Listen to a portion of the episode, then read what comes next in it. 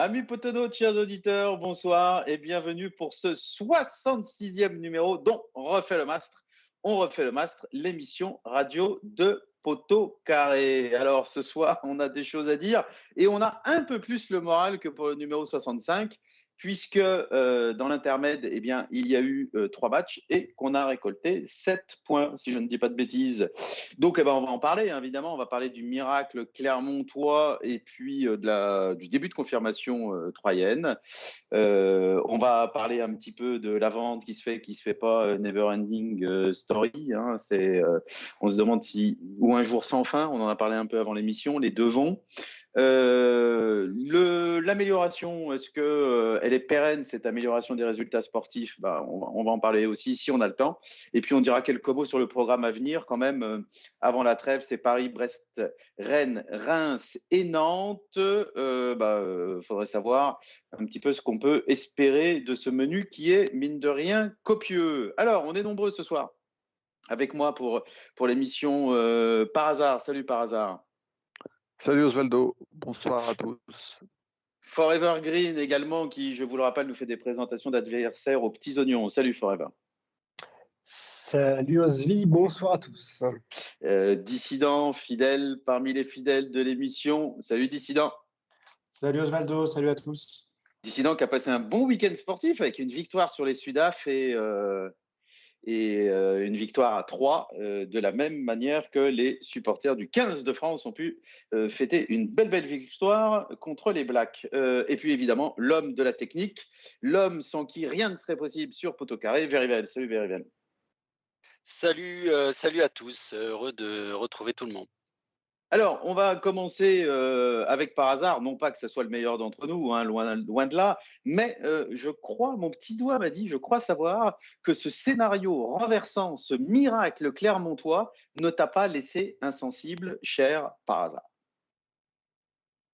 Ah bah je suis passé d'un extrême à un autre, comme je pense beaucoup d'entre nous, parce que je pense qu'on a assisté. Je, je suis pourtant pas, euh, je suis pourtant pas très récent, comme supporter des Verts. Je commence à avoir euh, euh, trois petites décennies derrière moi de supportage et je pense que c'est la première fois que j'ai vécu une telle résurrection en fait. C'est-à-dire que en soi, retourner un score de cette façon, déjà c'est quelque chose de très très rare quand on fait le bilan, c'est-à-dire être mené 2-0 à un quart d'heure de la fin pour finir par, par gagner 3-2 avec deux buts dans les arrêts de jeu. Je ne sais pas si je l'ai déjà vu. Mais en plus, c'est pas comme si on était dixième du championnat ou septième ou douzième. Là, on avait vraiment l'impression à 2-0 qu'on avait signé notre arrêt de mort et que et qu'il restait plus qu'un clou à, visser dans le cercueil. Euh, et, et, en tout cas, personnellement, j'étais en train de me dire que les mois à venir allaient être très très très très longs euh, et qu'il n'y avait plus d'espoir. Et puis on se retrouve à, à 3-2, euh, bah, une véritable résurrection, un miracle.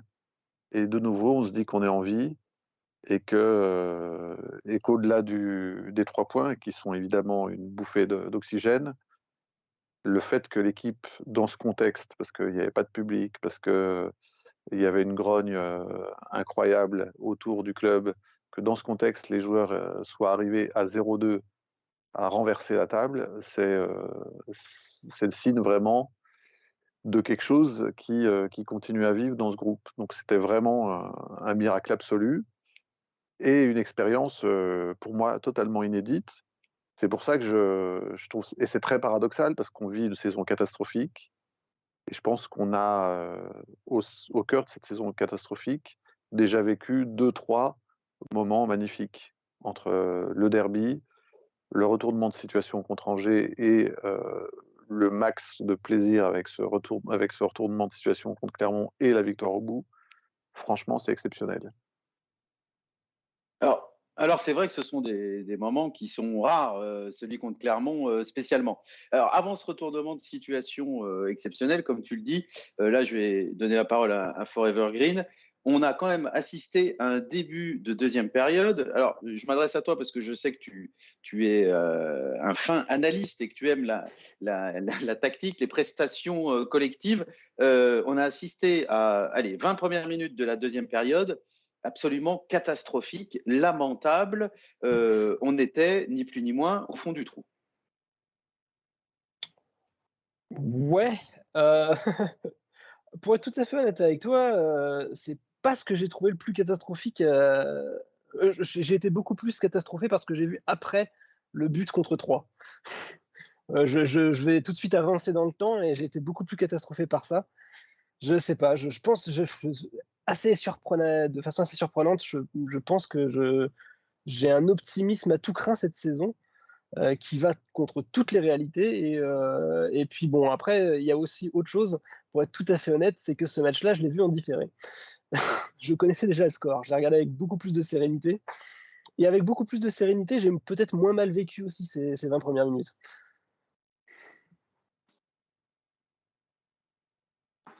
Alors, je comprends très bien qu'effectivement, euh, connaissant le score, euh, tu, es témoin au fond du trou. Alors, dissident, pour le coup, euh, je pense pas que ce soit ton cas.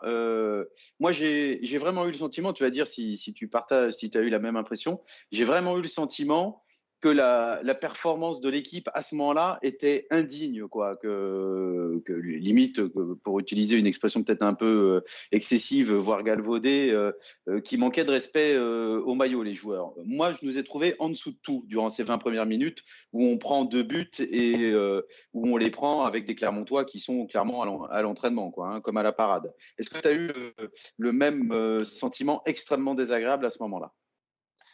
Alors moi, j'ai vu le match en direct. J'étais au fond du trou, comme euh, je pense euh, tous ceux qui regardaient le match en direct.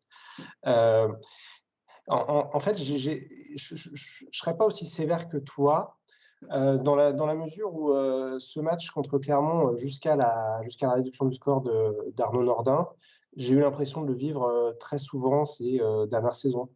C'est-à-dire une, une première mi-temps plutôt potable où on a, on a le ballon, mais on ne sait pas trop comment faire. On a, on a des occasions, mais enfin, on a des situations, mais pas de grosses occasions. Vous vous rappelez euh, le nombre de tirs qu'on fait en première mi-temps sans encadrer un seul. Euh, toujours le sentiment qu'on donne que pour nous, c'est très très difficile de marquer un but. Et puis à l'inverse, bah, les autres, dès qu'ils sortent un peu de leur, de leur temps faible et qui, qui, nous attaquent, euh, ça a l'air très facile de, marquer, de marquer des buts. Le premier but de Clermont, un ballon sur le côté, en profondeur, un centre au premier poteau et, et, but. Euh, mais ça, je, vais dire, j'ai vraiment l'impression de, revivre une énième fois, en fait. Donc, euh, j'ai pas tellement eu l'impression que les joueurs avaient cette fois lâché. D'ailleurs, euh, la suite du match m'a plutôt donné raison, mais j'ai vraiment eu le sentiment de me dire, bah, on n'y arrive pas, quoi. Voilà, on n'y arrive pas, quoi qu'on fasse, ça ne marche pas. Et d'où le, la surprise et, le bonheur amplifié de voir que euh, ce, retournement euh, incroyable euh, qui, tient, qui tient quand même un petit peu du miracle, il faut bien le dire. Alors, ça tient du miracle, c'est vrai que ça y ressemble. Peut-être un miracle un peu provoqué quand même, provoqué par des joueurs et, on va en parler, provoqué par le coach peut-être aussi, et ces changements. Alors, le détonateur, je pense que tout le monde sera d'accord sur le sujet. Par hasard, je commence avec toi. le détonateur, c'est Arnaud Nordin qui a été décisif dans cette remontée fantastique. Et ça commence par un but d'Arnaud Nordin. Mais pour le coup, euh, le, football, ça se joue à pas grand-chose parce que c'est un but, il faut le dire, qui est chanceux quand même. Oui, ensuite, euh, bon, c'est un but chanceux, mais parce qu'on a eu au moins le talent d'amener le ballon dans la surface euh, avec le centre, je crois, de Madi Camara. Et donc ce défenseur clermontois qui, qui dégage du mauvais côté. Mais je te rejoins sur le fait que Nordin, que beaucoup critiquent, je trouve, de façon assez sévère. Il a une, en un quart d'heure la vertu de tirer parfaitement trois corners, parce qu'il y a les deux qui donnent un but, et puis on a un troisième qui tire aussi parfaitement que Bouanga dévide la tête et le ballon fuit le cadre. Et puis donc il y a ce but qui, qui est un but un peu de raccro, qui est un but de renard des surfaces, mais qui est un but qui change tout parce que à 2-1, on le sait bien, quand une équipe mène 2-0, on est sur le fil. C'est-à-dire que si elle marque un troisième but, ça peut être la catastrophe absolue derrière. On peut s'en prendre deux de plus. En revanche, l'équipe qui mène 2-0, si elle s'en prend un, elle se met à être un peu plus fébrile et ça redonne immédiatement espoir à, l'équipe d'en face. C'est ce, qui a été le cas, clairement, puisqu'on a fait un, dernier quart d'heure vraiment avec une occasion toutes les 2-3 minutes. Donc, Nordin détonateur, mais l'ensemble des entrants, c'est ce que tu disais, avec une. et puis je laisserai les autres le commenter, mais avec une impression, et c'est pas la première fois, parce que contre Angers, on avait un peu la même chose, que Puel décide de faire rentrer tous ses joueurs offensifs au mépris de toute considération tactique. Moi qui ai bouffé du galette comme vous pendant dix ans, Galtier, quand on était mené, même si on était mené 2-0, il faisait éventuellement un changement offensif, mais il abandonnait pas le milieu de terrain comme on l'a fait, comme Puel l'a fait, et il s'en prend plein la gueule, Puel. Mais en fait, il faut quand même reconnaître qu'il y a un côté super rafraîchissant dans tout ça. On se croirait dans une cour de récré. On est mené, on fait rentrer tous nos attaquants, tous nos joueurs offensifs, et puis, et puis on se démerde, on bricole. Et le, pire, enfin le meilleur, c'est que ça marche. Donc Nordin, et comme tu dis, l'ensemble des changements, ça a apporté un vent de fraîcheur extraordinaire. Alors pour le coup, quand on regarde un match en différé, peut-être qu'on stresse moins, mais on est plus, dans, l'analyse de, ce qui se passe tactiquement. Et parmi les choix de Claude Puel, il y a le repositionnement devant la défense de Riyad Boudbouz. Et par hasard, vient d'en parler, euh, c'était euh, quasiment euh, contraint et forcé, même si ça a été réfléchi, Claude Puel en a parlé, parce que on n'avait plus que des attaquants sur, sur le terrain et Riyad était le seul qui pouvait jouer ce rôle-là. Forever Green, ce repositionnement de, de Claude Puel, il a aussi eu une importance considérable dans la fin de match. Ah, c'est exactement, exactement la réaction que j'allais avoir justement au propos de, au propos de par hasard c'est effectivement euh, euh, cette, cette, capacité euh, de bout de à jouer un cran plus reculé qui permet aussi à, à de faire rentrer du monde, de faire rentrer tous ses offensifs en fin de match.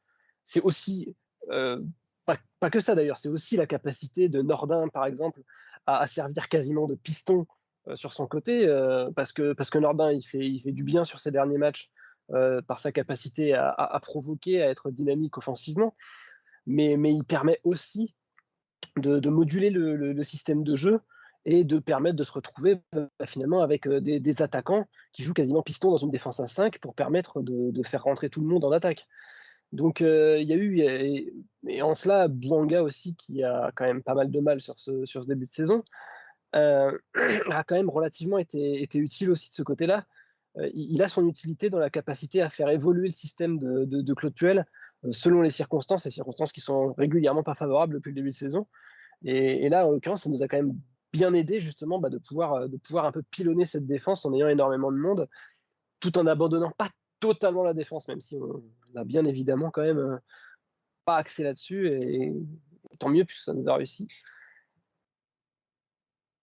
Oui, et puis c'est vrai, tu, tu parles de, de la, la, rentrée de Banga euh, qui a cette capacité de jouer euh, piston et de, de pouvoir jouer d'un poteau de corner à l'autre. Euh, c'est important parce que ça permet d'adopter un schéma très offensif lorsque c'est nécessaire. Alors, Riyad Boudbouz repositionné devant la défense, on avait l'impression de voir un peu un one-shot sur 20 minutes ou 25 minutes contre contre euh, Clermont. Et puis, euh, avec tous les absents qu'on a eus euh, à trois, match suivant, dissident, on retrouve un Riyad installé comme un pape devant la défense. Alors, est-ce que c'est une solution pérenne? Est-ce qu'il te plaît dans ce rôle-là? Parce que ça serait pas le premier meneur de jeu à reculer d'un cran pour jouer meneur de jeu devant la défense plutôt que meneur de jeu derrière les attaquants. Est-ce que tu crois à euh, cette solution euh, de nouveau positionnement pour Riyad Boudbouz? Riyad qui est un joueur dont on a beaucoup parlé euh, déjà dans l'émission et là, il y a à nouveau de quoi dire. Tu as tout à fait raison, il y, a, de quoi dire et je trouve que ton introduction est super intéressante parce que tu fais la transition entre la fin de match contre Clermont et le 11 de départ contre, contre 3. Euh, parce que pour moi, tactiquement, euh, sur le match de Clermont, j'ai pas grand-chose à retenir. La seule chose que je retiens de ce match, en fait, c'est que définitivement, les, joueurs n'ont pas lâché euh, Claude Puel. Voilà, ça c'est définitif pour moi. par contre, au niveau tactique, je vois pas très bien ce qu'on peut retenir comme leçon du match. On a, on a mis tout le monde devant. Et tactiquement, c'était une, une, hérésie. Enfin, pour nous qui sommes habitués à, au 4-4-2 sur euh, tableau noir depuis qu'on est petit, c'était presque choquant. Ça a marché cette fois-ci pour de multiples raisons. Mais c'est sûr que ça serait pas. On, peut rejouer ce match dix fois. Je pense pas qu'on gagne, qu'on gagne pour autant. Par contre, ce qui est super intéressant, c'est que sur le match d'après, malgré, comme tu l'as dit, tous les, tous les absents, et notamment les absents en défense centrale, Claude Puel remet bout de bouse en milieu très défensif devant la défense. Très clairement, moi, quand, j'ai vu tous les absents pour aller à 3, euh, je me suis dit, euh, on va recommencer à bricoler. Si ça se trouve, il va nous ressortir une défense à 5 parce qu'il ne voudra pas euh, aligner Nadé et Colo ensemble. D'ailleurs, sur le forum, il y, a des, il y avait des potonautes très mesurés d'habitude qui, qui ont vraiment dit que Nadé Colo, c'était incompatible avec, avec la Ligue 1. Hein, voilà. Euh, malgré tout ça, ben, pas de bricolage euh, pour euh, Claude Puel. Non seulement il t'aligne il Nadé Colo, il met en plus Nadé axe droit, c'est-à-dire pour dire ben, tant pis, je, mets, je garde Colo axe gauche pour avec son pied, il a meilleure relance que, que, que, Nadé, donc on va le laisser sur son poste fort. et en plus, non seulement je mets ces deux-là, et devant, et eh ben, mon milieu défensif, je ne le renforce pas pour autant. On aurait très bien pu imaginer des Gourdin, des Mouefek, des Deuce pour essayer de, bétonner au maximum devant cette défense un peu, un peu inexpérimentée. Ben, pas du tout, il remet euh, Riyad Boudbouz euh, en, numéro, en numéro 6, entre guillemets, euh, dans un poste où il a été, euh, il a été vraiment excellent, je dirais, pendant la première heure. Et ensuite, il a, il a baissé de pied. Mais, mais c'est vraiment très intéressant d'avoir euh, d'avoir ce, profil-là et d'avoir su euh, d'avoir su non seulement l'imposer contre Clermont, mais en plus d'avoir eu l'idée et l'audace de le remettre euh, derrière contre 3. Et je trouve que c'est une superbe trouvaille. Oui, alors, parce qu'on avait beaucoup d'absents, et tu l'as très bien dit, euh, on avait beaucoup d'absents, mais on avait d'autres solutions pour mettre des joueurs devant la défense. Et moi, je dois dire, hein, j'avoue, que c'est ce que j'espérais.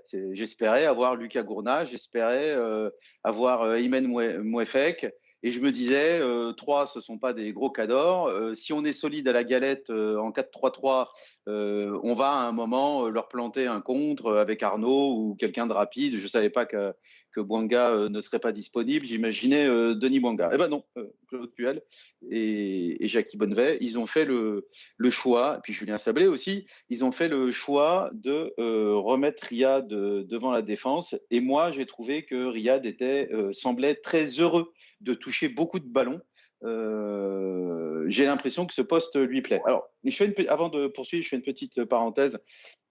Intervention de, de Patavo sur euh, Twitter qui dit différentes choses. Alors déjà, il fait remarquer, c'est vrai qu'on aurait pu le dire, que les retournements de situation invraisemblables, c'est quand même ce qui a créé la légende euh, des Verts, et ça en fait, ça en fait un de plus, même si c'est pas de la Coupe d'Europe.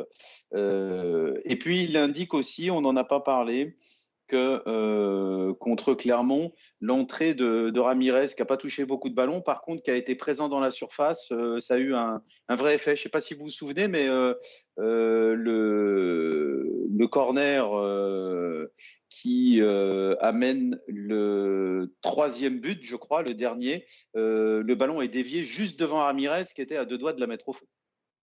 Donc, euh, il aurait pu être le, héros du match et finalement, euh, ça a été euh, Saïd Dousso. Alors, Verivel, je crois que tu as des choses à nous dire. Euh, ça bouge sur le chat YouTube. Oui, alors c'est plus une question en fait sur, le chat.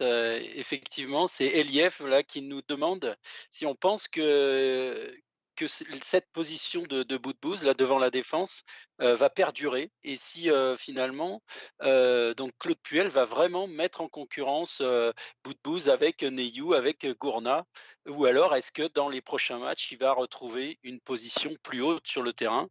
Donc voilà il nous demande notre avis. alors Claude Puel a un, a un, peu justifié son choix par l'absence de Neyou, mais euh, je vais laisser par hasard euh, répondre. Qu'est-ce que tu en penses euh, par hasard? Est-ce que ça peut être euh, une solution euh, pérenne de, de, mettre Riyad pour gagner de la qualité technique, comme l'a dit Claude Puel, devant la défense?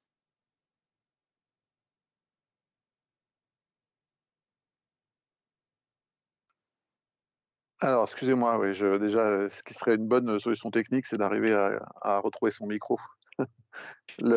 Moi, je pense que ça peut être une solution pérenne parce qu'on avait vu un Ayou euh, l'an dernier, je crois que c'est l'an dernier, à Bordeaux notamment, dans une position, et on l'avait vu deux, trois fois dans cette position, dans une position euh, assez avancée, de milieu axial assez avancé. Donc, euh, donc j'ai envie de dire pourquoi pas, même si c'est vrai que dernièrement, Puel était attaché, un peu bizarrement d'ailleurs, parce que je n'ai pas trouvé Neyou très efficace dans ce rôle depuis plus de six mois, mais Puel était attaché à, aux sorties de balles propres d'un Neyou un peu en mode Mvila.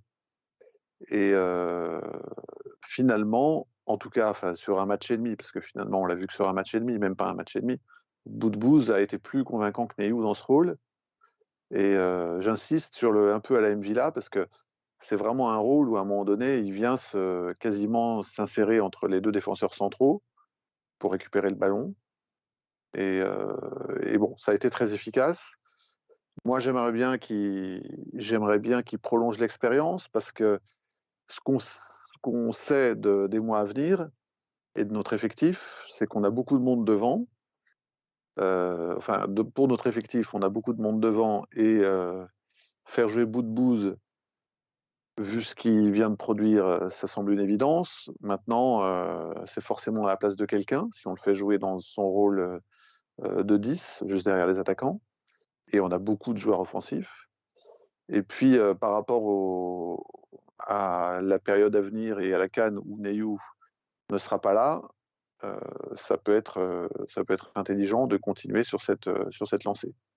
Je voulais juste ajouter aussi un autre point, c'est que dans tous les bricolages de Puel, il y a une chose qu'il faut quand même qu'on lui reconnaisse, c'est qu'il a cette, euh, cette volonté, cette ambition offensive euh, à laquelle je m'attendais pas tellement, moi, quand il a signé chez nous. Et, euh, les compos de départ, quand elles nous surprennent, elles nous surprennent toujours dans ce sens-là, y compris à 3. encore une fois, on se dit, bon, bah, il, tente, enfin, il démarre le match avec la volonté de le gagner, avec de l'ambition offensivement, souvent on prend peur d'ailleurs quand on voit la compo. Et bah, il faut lui reconnaître cette constante, au moins dans le bricolage. Et un truc qui est constant, c'est que c'est toujours du bricolage offensif. Oui, c'est vrai qu'on n'a pas. Alors moi, je l'ai regretté parfois. Hein, je dis franchement, hein, on ne retrouve pas. Tu as parlé de Galette, on ne retrouve pas la, la solidité de l'équipe de Christophe Galtier, qu'à titre personnel, j'ai jamais critiqué. Euh, enfin, j'ai jamais critiqué le choix qu'il faisait d'avoir une équipe, une équipe avant tout solide, même si ça a pas mal râlé sur le forum à l'époque. Alors, tu, disais euh, devant, on, ne manque pas de joueurs euh, et on a un joueur qui a marqué son premier but euh, en Ligue 1, c'est Jean-Philippe Crasso. là, je m'adresse à Dissident. Je, crois que tu voulais dire un petit mot. Enfin, en tous les cas, on aimerait avoir ton sentiment sur ce garçon, Jean-Philippe Crasso, qu'on a recruté de manière un peu rocambolesque, c'est trop, c'est trop fort, mais euh, on l'avait rencontré en Coupe de France. Il avait fait mal à notre défense. On l'a fait signer dans la foulée. Nous t'écoutons. Oui, parce que pour moi, il reste quand même une, grosse équation à, résoudre euh, sur le plan offensif. C'est euh, comment articuler notre, notre équipe autour de Wabi Kazri, qui, comme tu le disais, on a beaucoup de joueurs offensifs, mais finalement, il n'y en a pas trop qui, qui semblent indéboulonnables, indiscutables, hormis Kazri. Et c'est que Crasso, qui, qui a un parcours un petit peu étonnant, qui a eu des, des entrées la saison, les saisons passées un petit peu, un petit peu étonnantes aussi, il, apporte, il apporte quelque chose dans cette équipe que depuis le, prêt de, de Charabi, on n'a pas beaucoup de, joueurs comme lui. Et je, trouve personnellement, je, suis plutôt attaché à son jeu sans ballon. Parce que je trouve que autant euh, balle au pied, il a l'air parfois un peu pâteau et un petit peu lent peut-être pour, pour la Ligue 1. Mais euh, ce qui est peut-être une fausse impression d'ailleurs, hein. on, peut en, on peut en discuter. Mais autant euh, sans ballon, je, trouve qu'il a, qu'il a une présence, qu'il a cette capacité de, de, de, gérer les contacts, de mobiliser des défenseurs adverses qu'on n'a pas, que les autres attaquants n'ont pas forcément. Et, je trouve que Claude Puel, euh, qui lui fait assez confiance ces derniers temps, euh, il y, a forcément une raison. Et je me dis que c'est peut-être celle-là. Voilà, euh, c'est peut-être cette capacité à créer un peu de, l'espace pour les autres. et j'espère que voilà, j'espère que, qu'il pourra continuer là-dessus, qu'il pourra s'améliorer un petit peu. Je trouve qu'il a, il a, il a été intéressant dans son entrée, évidemment, contre Clermont. Il a aussi été plutôt pas mal, moi j'ai trouvé contre 3. il rate une enfin, il tire sur le poteau une occasion que, que beaucoup disent immanquable. Je, je, trouve pas forcément. Je trouve qu'il a au moins le mérite d'être plutôt bien placé, de faire un bon appel, d'être dans la surface, à la réception d'un centre, ce qui est des choses qu'on n'a pas souvent eues cette saison. Et voilà, je, suis intéressé de, voir un petit peu la, suite de la saison de, Jean-Philippe Crasso et comment est-ce que Puel va, va l'utiliser, continuer à l'utiliser dans les matchs qui viennent. Alors, Jean-Philippe Crasso, bon, moi, je suis un peu moins convaincu que Dissident. Mais par contre, euh, avant d'évoquer euh, le cas Etienne Green avec Verivel, euh, j'aimerais bien avoir le, sentiment de Forever Green sur Jean-Philippe Crasso. Est-ce que ce dont as parlé, Dissident, dans une présence athlétique, un point de fixation qui peut-être libère de l'espace pour les autres, est-ce que ça te semble être une qualité suffisante pour prétendre à une place de titulaire, pour être associé régulièrement à Wabi Kazri, qui semble indéboulonnable? Alors, deux titulaires, euh, là, c'est peut-être aller vite en besogne. Euh, pour autant, je suis globalement d'accord avec le, avec le constat de dissident. Je le trouve relativement intéressant, je le retrouve relativement, et ça c'est peut-être le plus surprenant vu son gabarit, je le retrouve relativement mobile dans une défense. Je trouve qu'il est relativement capable de faire bouger une défense dans, son sens et de, l'écarter moi, je le trouve relativement intéressant. Après, euh, déjà, euh, le gros défaut qu'il a, mais ça, c'est la question finalement qu'il faut se poser, c'est est-ce qu'on a besoin de ce genre de profil-là? C'est que c'est pas du tout un buteur. Il a marqué son premier but, ok, mais c'est que c'est pas un buteur. Et c'était déjà pas un buteur à Épinal, il faut s'en rappeler. À Épinal, le buteur, c'était Michael Biron. Et, euh, Jean-Philippe Crasso lui tournait autour pour fixer les défenses, pour en, en National 3, il marquait, il marquait 5 euh, buts par saison. Donc, euh, il ne faut pas s'attendre à ça. Donc, est-ce qu'on a besoin de quelqu'un qui marque autre que Wabi Kazri Dans ce cas-là, pour être titulaire, c'est un peu, c'est, un peu juste. Euh, sinon, mais, mais, dans la rotation, il a, tout à fait sa place pour toutes les raisons qu'a évoquées Dissident. Je, je, suis complètement, je suis complètement en phase. C'est, un joueur qui est relativement intéressant quand même, qui est même parfois, alors il a encore des lacunes là-dessus, mais qui est parfois pas si mauvais que ça techniquement non plus. Il a quelques fulgurances. C'est très loin de Wabi ou d'Arnaud Nordin ou, de, joueurs de, ce, calibre-là sur le, sur le plan technique, mais il n'est pas non plus ridicule. Donc, euh, non, non, il a, il, a, des qualités clairement pour être dans la rotation. Et, si, Claude Puel lui fait confiance euh, euh, en ce sens, ça ne me, surprend pas du tout.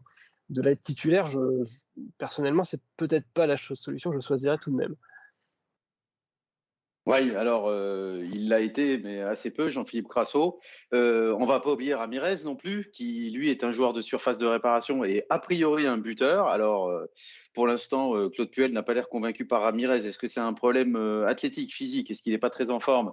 Ou est-ce qu'en fait son profil ne, ne, plaît pas tant que ça ou ne vient pas s'intégrer tout simplement au schéma choisi par Claude Puel on, en saura un peu plus, en particulier quand Wabi Kazri sera absent, parce que euh, ça fait peur, mais il va falloir faire sans lui en janvier et euh, peut-être une partie de, février.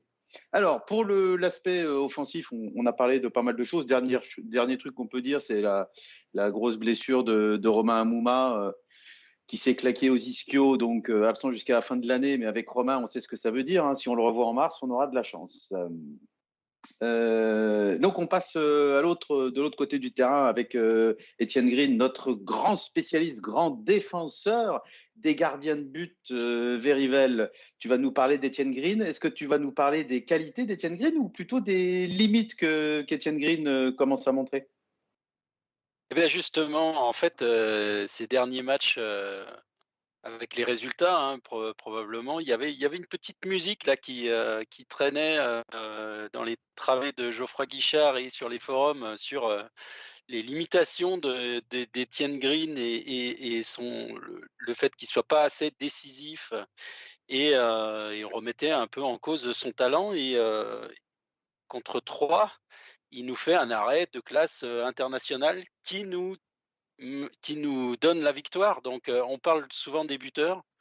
mais là, en fait, on doit autant la victoire au, but fantastique de Troco qu'à l'arrêt fantastique de Étienne Green.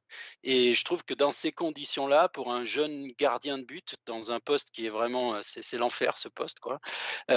pour un jeune gardien de but, c'est vraiment, ben, je, lui tire mon chapeau parce que faire sortir cet arrêt-là, à ce moment-là, il faut vraiment, faut vraiment être, être un grand gardien.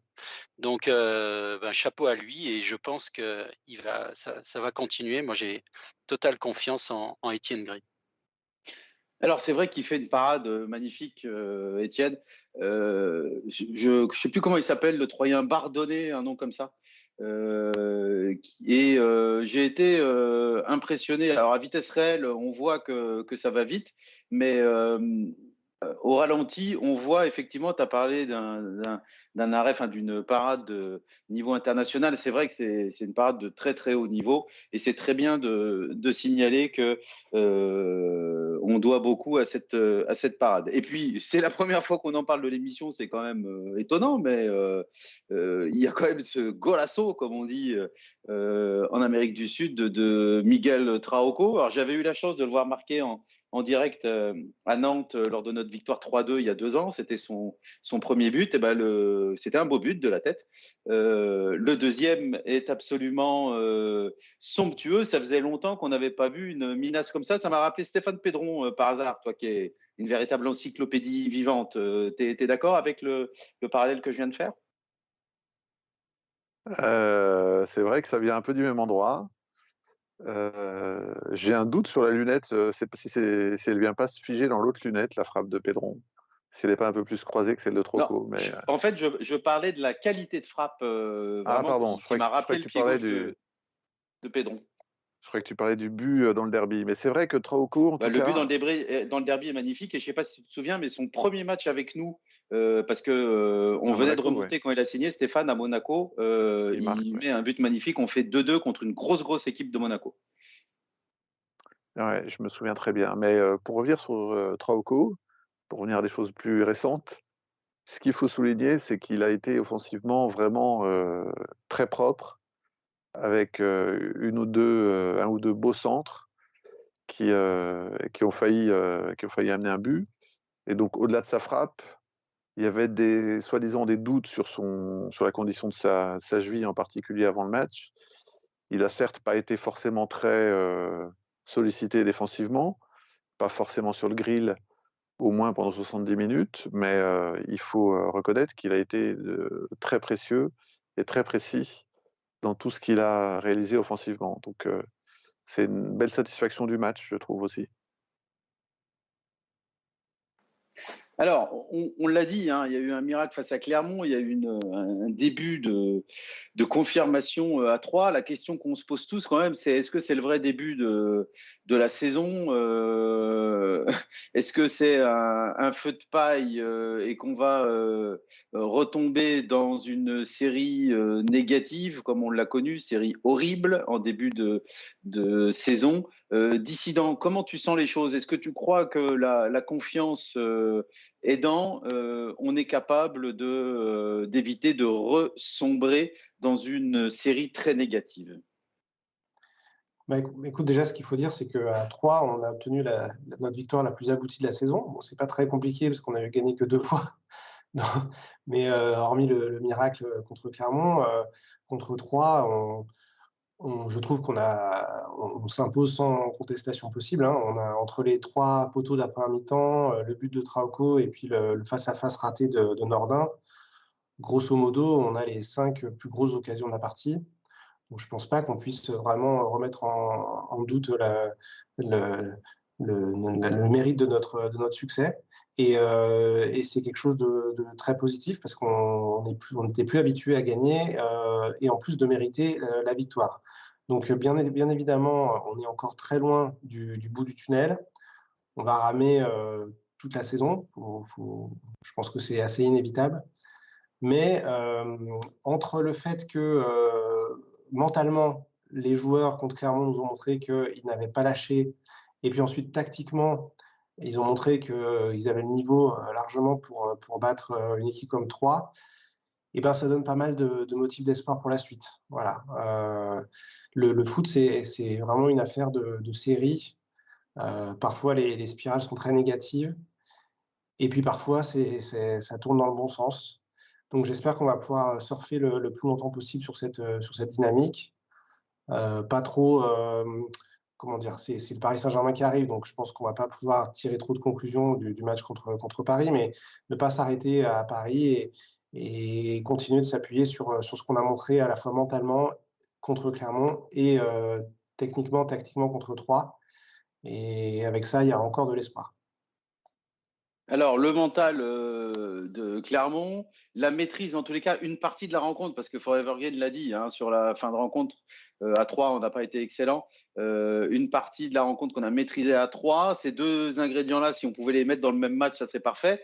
Forever Green, est-ce qu'il reste malgré tout, selon toi, des incertitudes fortes? Et si oui, dans quel domaine euh, tu, vois euh, encore des, craintes que euh, les Verts soient en difficulté dans les matchs qui viennent, disons jusqu'à la trêve?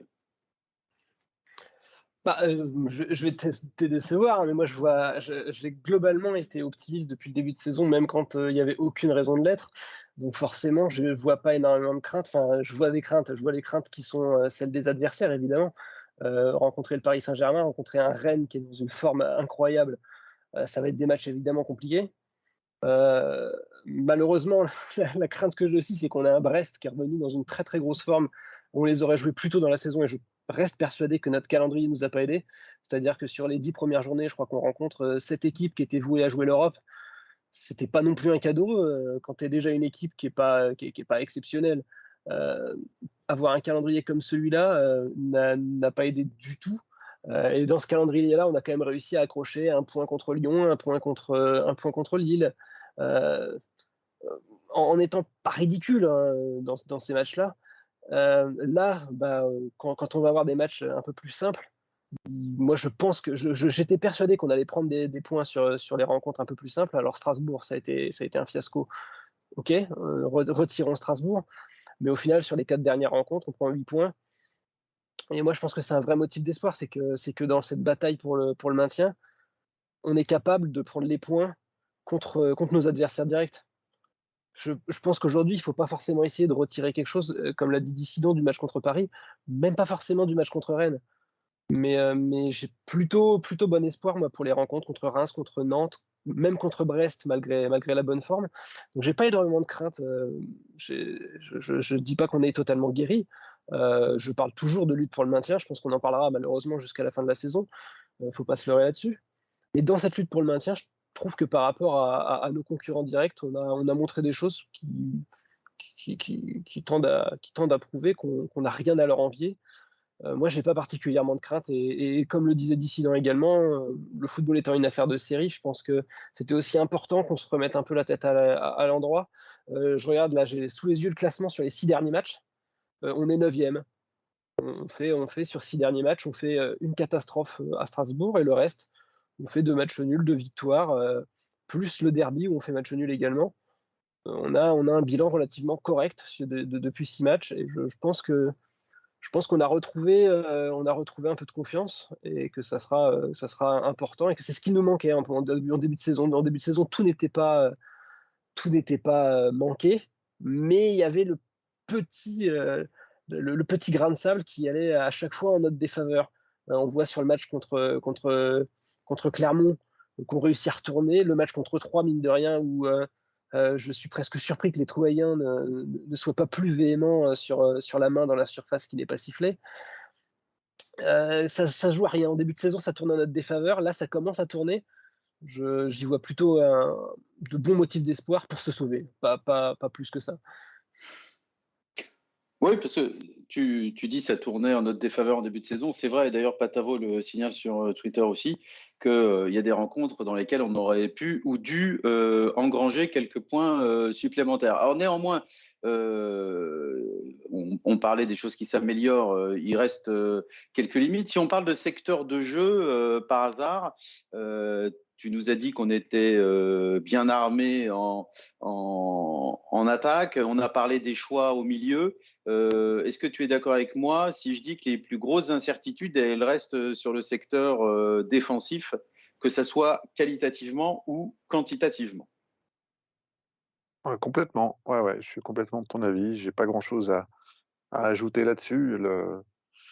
Le match de Clermont, il montre quand même euh, à quel point on, sait encore euh, être fragile défensivement. Non pas tant dans le, fait de, concéder euh, énormément d'occasions, mais dans l'impression qu'on donne que, effectivement, très souvent, la première est la bonne pour nos adversaires. Puis je rappelle quand même qu'on en est à deux, c'est significatif le nombre de matchs qu'on a joué, à deux buts par match encaissés en moyenne. Et comme tu le dis, individuellement, enfin à la fois collectivement et individuellement, euh, c'est pas très rassurant. Collectivement, parce qu'on n'a pas forcément euh, de défense type, ou en tout cas on l'a pas trop vu parce qu'il y a toujours des, contretemps, des blessures, des suspensions. Et puis individuellement, est-ce qu'on peut dire d'un joueur, à part peut-être Seydousso, et encore, est-ce qu'on peut dire d'un de nos joueurs derrière euh, qu'il est en forme et qu'il progresse par rapport, par rapport à l'an dernier?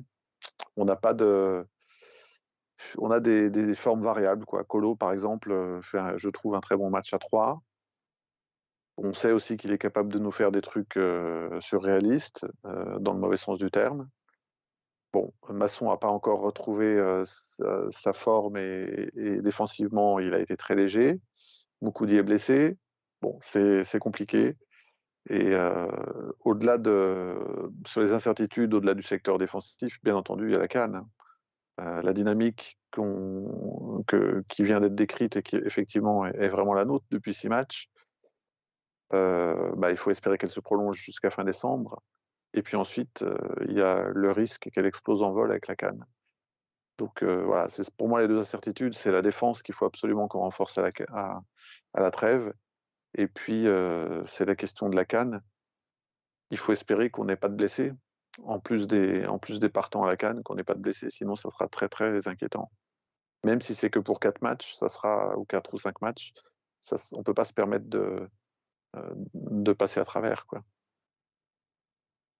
Oui, et puis comme l'un n'empêche pas l'autre, alors c'est vrai que la Cannes, on en avait déjà parlé il y a, trois semaines et euh, ça fait peur, mais comme l'un n'empêche pas l'autre, on peut aussi avoir des problèmes en défense qui sont aggravés par la Cannes, puisque si on fait le, si, on fait le bilan, bon, actuellement Moukoudi est blessé, mais il va partir à la Cannes, Moukoudi. Euh, euh, si je dis pas de bêtises, Saïdousso est pressenti pour partir aussi.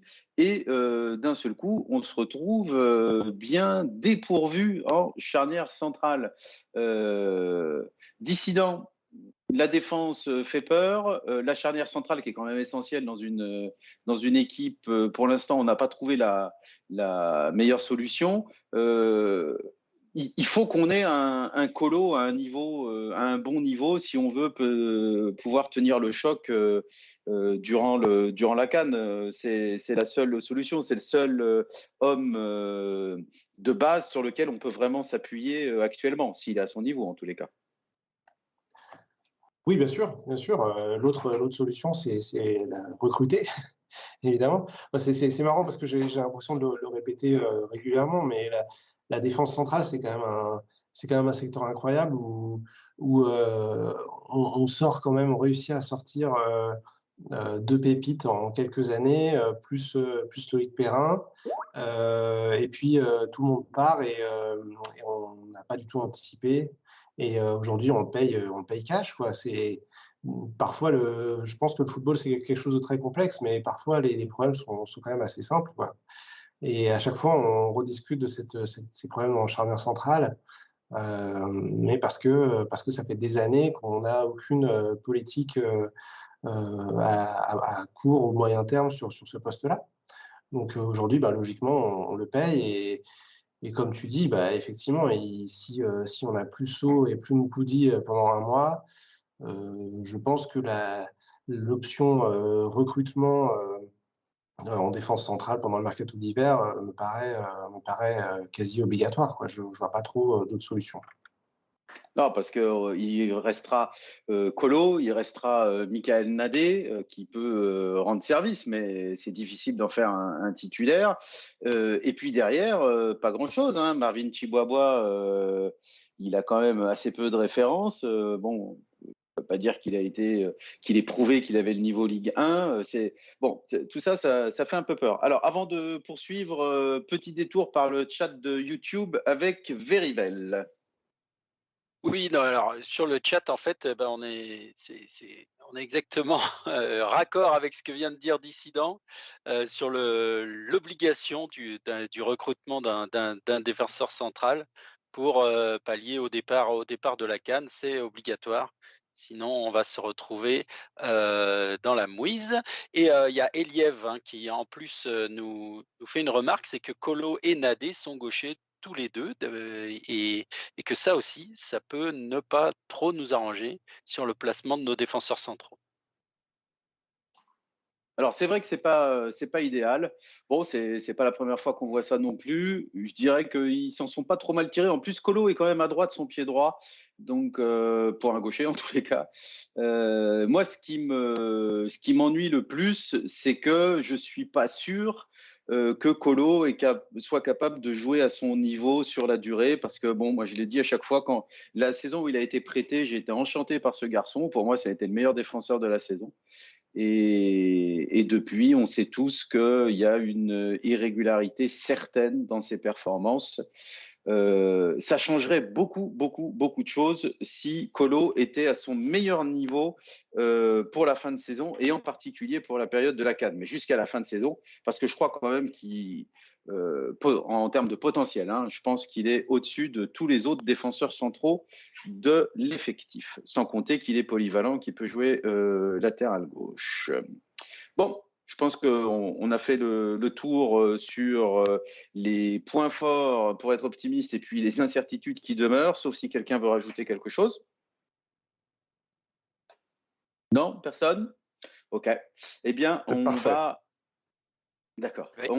on, va, euh, on va parler un petit peu. Alors, c'est Forever Green qui a commencé à en parler tout à l'heure de, des matchs à venir tout le monde a l'air, enfin tout le monde, en tous les cas, Dissident et Forever Green étaient d'accord sur le fait qu'il fallait pas trop tenir compte euh, du match face à Paris. Par hasard, juste un petit mot euh, sur euh, ce club détenu par un pays étranger qui n'a pas grand-chose de respectable. est-ce qu'il faut faire une croix sur ce match ou est-ce qu'on peut espérer un petit miracle comme la saison dernière, un petit match nul comme ça parce que bah, bien sûr. ailleurs Bien sûr qu'il faut espérer un petit match nul voir, voir mieux. Évidemment, ça sera compliqué, mais l'an dernier, on fait deux très bons matchs contre eux. On, en perd un, mais honnêtement, on ne doit jamais le perdre, le match retour, qu'on perd 3-2. Et au match aller, on fait match nul. les, les Parigo, on a quand même vu depuis le début de saison qu'ils avaient du mal à, à, réellement surclasser leurs adversaires. En général, ils finissent par gagner parce que bon, le talent fait que mais ils survolent rien. Euh, et, euh, et, donc, euh, dans le froid, de, dans le froid du chaudron, trois jours après City, avec leurs 10 points d'avance, donc peut-être sans pression particulière, on peut imaginer qu'ils ne jouent pas 90 minutes à fond. Donc ça, c'est le premier élément. Le deuxième, c'est qu'on on sait que Puel, il est quand même en général assez bon pour booster son équipe pour les, gros matchs. Et donc, je, évidemment, c'est un peu un match bonus, mais tout en disant ça, moi, je fais partie de ceux qui ont espoir que, qu'on les accroche. Et je pense que c'est loin d'être, d'être une chimère et d'être totalement inimaginable. Ah, vraiment loin d'être inimaginable. Donc, donc ça sera très intéressant à voir. Dommage qu'il n'y ait pas les deux copes. Ah oui, ça, nous sommes d'accord sur le sujet. Évidemment, l'absence des, des, deux copes est quelque chose de bien tristounet. Alors, avant la trêve, je l'ai dit, c'est Paris, Brest, Rennes, Reims et puis Nantes, mais il y a une, sorte de mini-trêve. Il y a 11 jours entre le match contre Reims et le match contre Nantes. Donc, on va se contenter des, des quatre premières rencontres. Paris, Brest super en forme, Rennes très forte équipe. Ensuite, on va à Reims. Euh, Dissident, ça paraît être un menu euh, franchement copieux. Euh, tu penses qu'on peut s'en sortir comment En jouant un petit peu, un petit peu au jeu des pronostics. tu imagines qu'on puisse récupérer combien de points sur ces quatre rencontres? Bah écoute, oui, ta question est compliquée parce que tu, enlèves le match de Nantes. Moi, ce que je vois, c'est qu'à la trêve, à la fin des matchs allés, idéalement, pour être encore dans le coup, il faudrait qu'on qu'on vire à, je sais pas, 18-19 points. Quoi. Donc, il nous manque encore 6-7 points. Euh, donc, sur les matchs qui viennent, on, a de tout au programme. On a des matchs où, effectivement, on va rencontrer Paris. Bah, Paris, on prendra ce que, je pense que ce qu'ils vont, ce vont décider de nous laisser, en fait. Hein. Je ne me fais pas trop d'illusions. Euh, avec toujours l'espoir qu'on récupère des points, parce qu'ils euh, le font chaque année, ils balancent des matchs. Euh, moi, je me, je me, rappelle avec dégoût de la façon dont ils avaient jeté leur match à Lorient, par exemple, l'année dernière.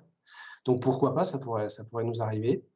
on va jouer contre une équipe de Rennes qui, qui m'a impressionné parce que je les ai vus détruire l'Olympique lyonnais, donc avec un grand sourire, j'ai vu ce match, mais en sachant qu'on va les jouer bientôt, ça, ça, ça fait moins, moins rigoler.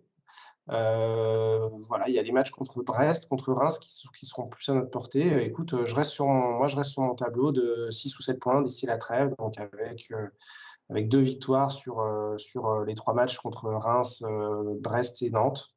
Ce serait déjà pas mal. Et puis après, en croisant les doigts pour que à la Cannes, le mercato d'hiver et la Cannes se passent au mieux. Alors, Brest et Reims, c'est à l'extérieur. Bon, ce qui en général simplifie pas les choses, mais vu comme on a été mauvais à domicile, on peut, euh, on peut imaginer que ce soit pas un handicap énorme euh, pour nous euh, cette saison. Brest, il nous avait un peu, tu parlais de Rennes qui a détruit les banlieusards. Bah, Brest nous avait un peu détruit l'année dernière. C'est bien la saison dernière qu'on en prend trois très vite là-bas si je dis pas de bêtises, par hasard, on va me eh reprendre si je dis une bêtise. Euh, et du coup, euh, Forever Green, toi, tu, comme tu l'as dit tout à l'heure, tu, imagines qu'on va être sur ces rencontres-là, en tous les cas, euh, suffisamment costaud à l'extérieur pour ramener des résultats positifs? Moi, je. Alors, il y a un adversaire en face. Hein. Moi, ça, ça dépend. Je dois avouer que j'ai pas vu Brest jouer depuis quelques temps et que ils ont bien changé en termes de, résultats. Donc, euh, la dynamique est aussi en leur faveur. Hein. donc, disons que moi, je suis un peu sur le, même tableau de marche que, Dissident. Je suis aussi sur les 6-7 points, c'est-à-dire, euh, c'est-à-dire une victoire contre Reims. Je vois vraiment, un Reims dans le dur. J'ai, du mal à imaginer que cette équipe de Reims va faire très long feu. Euh, je les sens pas forcément très bien. Je pense qu'ils ont de la chance finalement d'avoir toujours derrière eux pour l'instant hein, des équipes comme Metz, comme nous, ceci dit, mais euh, je, pense que Reims c'est très jouable et euh, je pense qu'on peut récupérer nos points contre pas forcément que des victoires, mais je pense qu'on peut avoir une victoire entre, entre Nantes et Brest et, euh, qu'on peut aller chercher un point encore une fois contre l'un ou l'autre de Nantes et Brest, voire même, voire même aller décrocher un point. On ne sait pas contre, contre Rennes l'année dernière, c'était pas forcément gagné non plus de prendre des points contre Rennes. on en a pris un, il me semble. Euh, oui, un au, retour. Non, trois au retour. Trois au retour.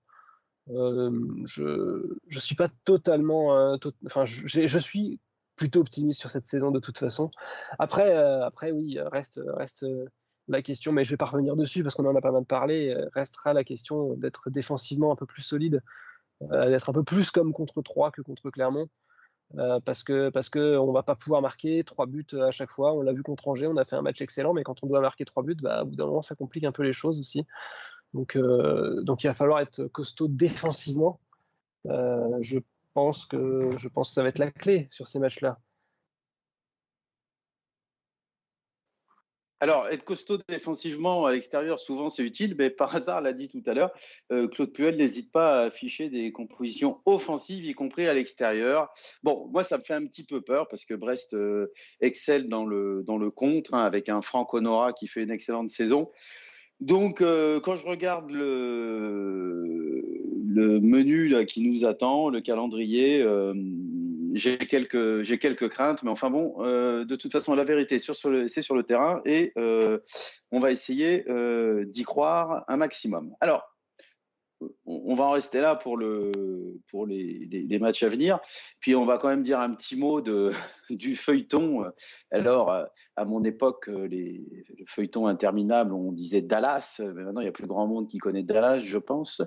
Euh, donc c'est une véritable telenovela, enfin je ne sais pas ce qu'il faut dire, mais euh, la vente du club avec les histoires de data room, de KPMG qui est là pour faire le tri. On laisse rentrer dans la data room et puis après on nous explique que ceux qui, sont rentrés dans la data room, ils sont nuls, euh, sans compter euh, les princes euh, qui auraient fait des faux. mais c'est pas grave parce que les nouveaux qui arrivent sont bien meilleurs. ça fait la quinzième fois qu'on entend ça. Par hasard, le club il va être vendu ou où, on va avoir notre cher duo jusqu'en 2042 2042, ça fait un joli chiffre, mais euh, j'ai bien peur qu'ils aient. Soit il s'est passé l'arme à gauche d'ici là, soit ils aient fini couverts de goudron et de plumes. Et euh, bon, de toute façon, on est tous d'accord. On passe pour des clowns à, à plein d'égards. C'est-à-dire, on passe pour des clowns parce que c'est très long, et on passe pour des clowns parce que c'est pas clair du tout. Et, les, deux, euh, les deux éléments, l'absence de clarté et puis la longueur du truc, font que, bah, en fait, on comprend rien et on finit tous, que ce soit les supporters ou l'environnement du club et les médias, on finit tous par douter de la sincérité des intentions de nos fameux présidents actionnaires, nos fumeux présidents actionnaires. Voilà, est-ce qu'ils ont vraiment envie de vendre euh, Est-ce qu'ils veulent vraiment sortir du foot? Parce que vendre, ça serait quand même sortir du foot, on peut en douter. Euh, et euh, tout ça serait pas très très grave si on était bien placé en championnat, parce que on sait que le temps va faire à un moment donné son, œuvre.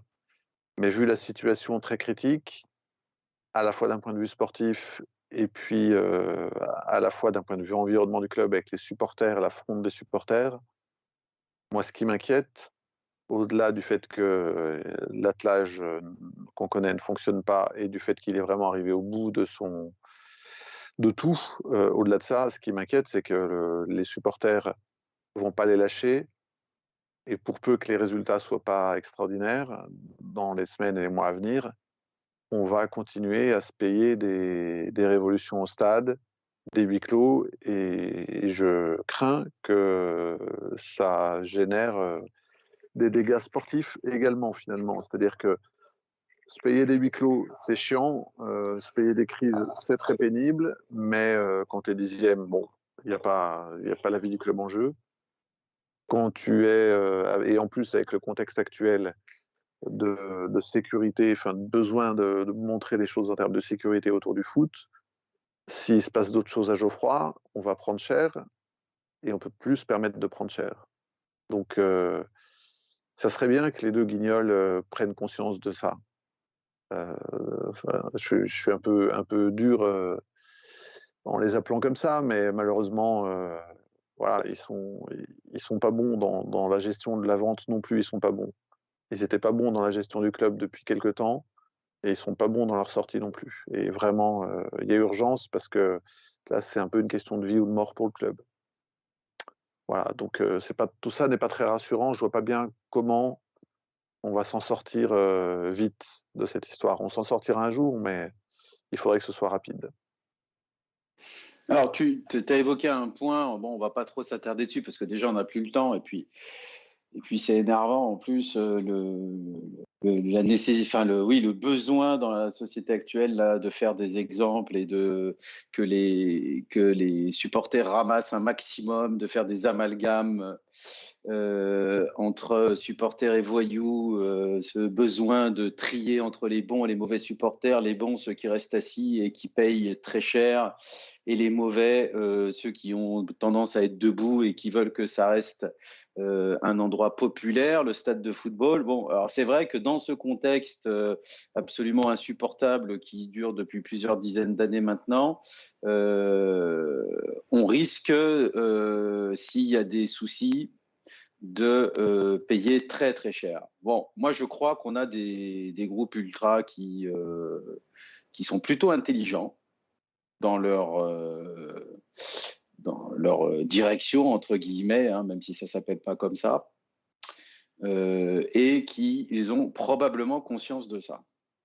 Voilà, donc j'espère que ça ne va pas arriver. Maintenant, si ça arrive, euh, effectivement, on risque d'avoir de, de, gros soucis. Alors, euh, je ferme la, parenthèse. Euh, on en revient à la vente. Dissident, l'équipe sort l'info qu'il y aurait de nouvelles candidatures. C'est c'est euh, cohérent avec le communiqué du club qui a été euh, raillé sur les réseaux sociaux parce que pas très bien rédigé, il faut dire la vérité. Je sais pas qui a fait ça, mais bon, ça fait pas sérieux non plus. Euh, et dont quelqu'un qui apparaîtrait dans le classement de Forbes des plus grandes fortunes. Bon, alors on nous promet bons et merveilles en permanence. tu as envie d'y croire un petit peu quand même qu'il y a des candidatures sérieuses qui arrivent ou tu crois plus du tout? Écoute, moi, je n'y crois plus du tout. Hein. je suis vraiment désolé, je suis, vraiment un peu désespéré de cette situation, d'assister à cette, cette, cette, agonie. Quoi, hein. je, vois, un peu ça comme ça. Agonie de, règne, de, de, par hasard les appeler guignols. Je, pense que c'est, oui, c'est pas mal. Euh, sans être trop injurieux, ça, ça, ça définit bien, euh, bien ce qu'ils font. Quoi. Je ne comprends pas du tout leur, euh, leur position actuelle. Leur, je ne vois pas ce qu'ils espèrent, en fait à nous, euh, à nous balader euh, sur des, informations euh, contradictoires d'un jour à l'autre. Je, je, pense qu'ils ont, ils ont raté leur entrée. Il hein, faut, faut, se rappeler de leur premier mois de, de, présidence. Ils sont en train de complètement rater leur sortie et au final, il ne restera pas grand-chose de leur, de leur, de leur présidence. Écoute-moi, pour répondre à ta question, j'ai un petit peu lâché en fait le, suivi des informations. J'étais J'étais comme tout le monde très curieux au début de, suivre un peu les, feuilletons de la data room, essayer de comprendre un petit peu euh, les tenants, les aboutissants. Euh, là, j'avoue que j'ai un peu lâché l'affaire. Euh, voilà, je me dis que de toute façon, si on apprend quelque chose aujourd'hui, ce sera contredit demain, ou ce sera, on apprendra dans une semaine que c'était que c'était complètement faux. Donc, voilà, moi, moi j'y connais rien dans ce milieu. Je préfère me concentrer sur, euh, sur euh, le terrain parce que c'est à peu près les, seules choses qu'on a sous les yeux et qu'on peut juger, commenter. Ce qui se passe en coulisses, hormis de, hormis de dire que c'est un monde de requins et que, et que c'est absolument euh, intolérable pour tous les gens qui, qui, aiment le club, quoi, qui sont amoureux de ce club et qui, attendent beaucoup mieux d'un président. hormis dire ça, j'ai hélas pas grand-chose à dire. Alors, euh, sur Twitter, il y a Patabo qui dit qu'il il pense que les présidents veulent vraiment vendre et que pour le coup, c'est pas de leur faute si KPMG euh, n'a pas retenu euh, les, candidatures. Est-ce que tu as le même sentiment for Evergreen? C'est-à-dire qu'il y a une vraie volonté de vendre, mais en fait, ça manque de candidats sérieux, peut-être à cause du contexte, peut-être à cause de la situation actuelle du club. Oui, je le pense aussi. Euh, après, euh, avec des, nuances, on va dire. Je pense réellement que, que euh, que est, sur le, sur le départ. Je pense, que, je, pense aussi quand même qu'il sent tout le désamour que, que, lui portent les supporters et que ça lui pèse peut-être aussi un peu. par contre, Kayazo, j'ai peut-être un petit peu plus de doutes. Je pense que s'il peut vendre en restant, en, conservant un rôle dans les instances, à un, se, se faire recaser quelque part, comme Vincent Labrune a réussi à le faire, je pense qu'il n'hésiterait pas du tout à vendre.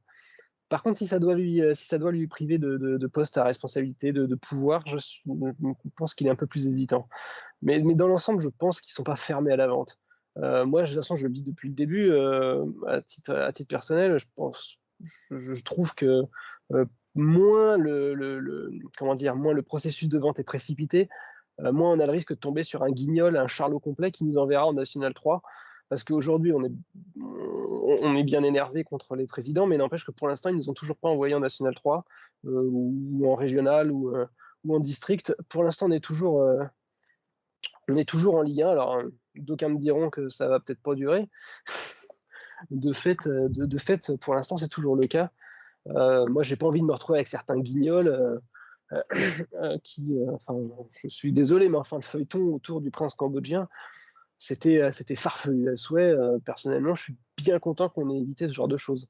Donc, donc bon, après, de toute façon, moi, personnellement, j'avoue que les, tout ce qui sort actuellement, globalement, quand on est dans un processus de reprise du club, j'ai tendance à me dire que si trop d'informations sortent sur un potentiel repreneur, c'est qu'il y a très peu de chances qu'il soit sérieux et que ça marche. Donc, donc pour l'instant, j'attends que, j'attends que les choses se fassent dans l'ombre.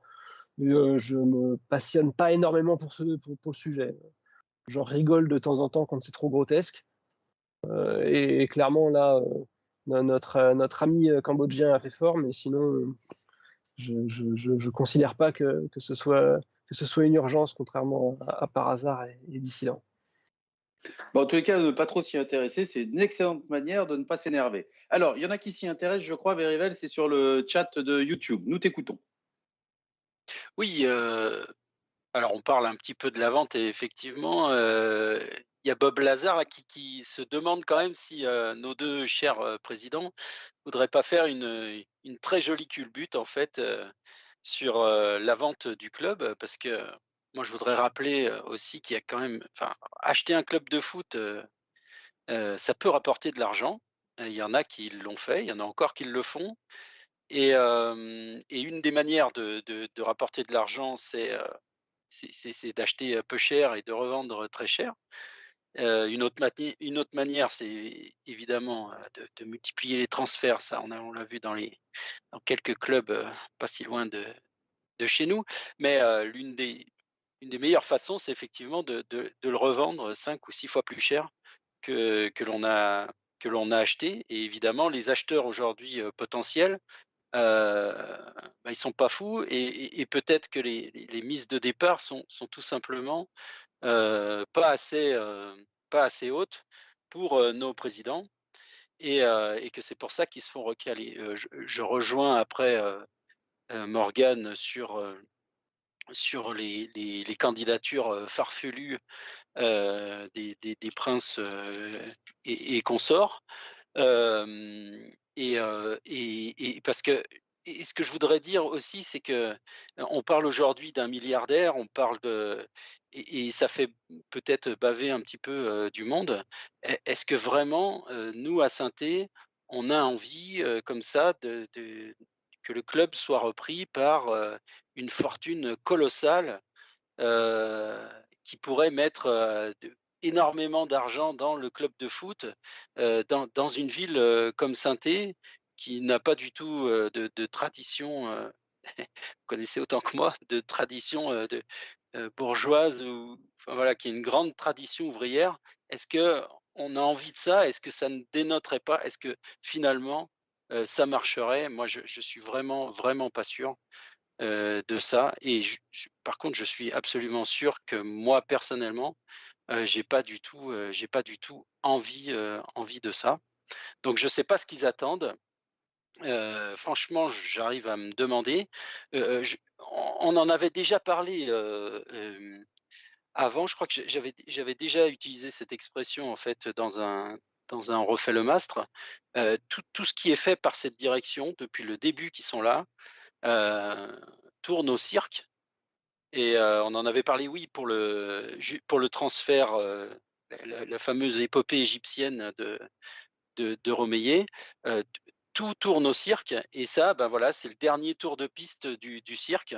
Et, et, mais ça va rester le cirque et ça restera le cirque jusqu'au bout parce que ça a commencé dans le cirque, ça s'est poursuivi dans le cirque et ça se terminera dans, dans le cirque. Alors j'espère que, ben, à la fin, à la fin du, spectacle, ben le, club sera pas en cendres, quoi. Voilà, c'est tout simplement.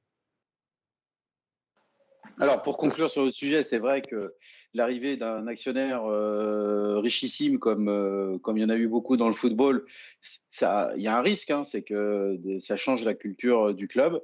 Après, est-ce qu'il est possible d'avoir beaucoup de sous et de rester fidèle à son histoire? Je pense que oui. Je pense que c'est pas facile, mais je pense que c'est possible. Et euh, dans le foot actuel, si on veut euh, exister euh, et, briguer des titres, et moi j'aimerais que ça soit le cas, bah, c'est difficile de, de, le faire avec la, direction qu'on a. Voilà. Donc l'arrivée de, de quelqu'un de plus solide financièrement, que ça soit surtout pas au prix de, de, la culture du club, ça je suis d'accord, mais euh, ça peut aussi avoir des, des, avantages. Alors, on va en rester là parce qu'on a dépassé l'heure, mais euh, avant de se quitter, un petit mot quand même. Euh, on va rendre un hommage et je pense que tous les, vous êtes tous euh, d'accord avec moi, euh, à quelqu'un d'exceptionnel, euh, qui, il faut, il faut quand même le dire, hein, a été pour la première fois surnommé Dieu sur cette antenne, sur les antennes de, de Poteau Carré. C'est Loïc Perrin. la direction a décidé de retirer le, le numéro 24. Plus personne, plus aucun joueur de la SS portera le, le numéro 24. Alors Loïc, je ne sais pas si tu nous écoutes, mais en tous les cas, on t'aime énormément. On, on a adoré euh, tout ce que tu as fait euh, comme joueur et on espère que ça va continuer comme dirigeant. Voilà. Euh, nous vous souhaitons une bonne soirée. Merci d'avoir écouté l'émission. Pour ceux qui l'écoutent en direct ou ceux qui l'écoutent en podcast sur YouTube ou sur les plateformes de podcast, hein, Verivel. Oui, oui, toutes les, plateformes. Hein, sur le site disponible sur le site, le, le, podcast, dès le. Enfin, j'essaye hein, de, de, le mettre dès le lendemain de, de du, du, direct. Et puis après, petit à petit, sur toutes les, il est diffusé sur toutes les plateformes de, de podcast, Spotify, Google Podcast. Alors là, par contre, on a cédé à toutes les sirènes de, du grand capitalisme. Ah bah, non, seulement ça, mais, mais Spotify a payé très très cher pour euh, ah avoir euh, on refait le mastre. Et euh, ça permet à, par hasard, de travailler encore moins. Euh, et oui, c'est possible. c'est possible de travailler moins de trois jours par an. Celle-là. moins de trois jours par an, euh, par hasard. et pourtant, je peux vous assurer qu'il vit très, très bien. Bon, allez, on en reste là pour. aussi téléphoné qu'un débordement de John Silverbeck le long de la ligne. oh, le long John. De la ligne de touche. John, tu vas pas me dire que tu, que tu ne regrettes pas les débordements de John Silverback quand même. C'est vrai, c'est vrai. On ah, on peut que les regretter euh, à l'heure actuelle. Allez, euh, merci de nous avoir écoutés. Euh, à très bientôt et allez les verts. Allez les verts.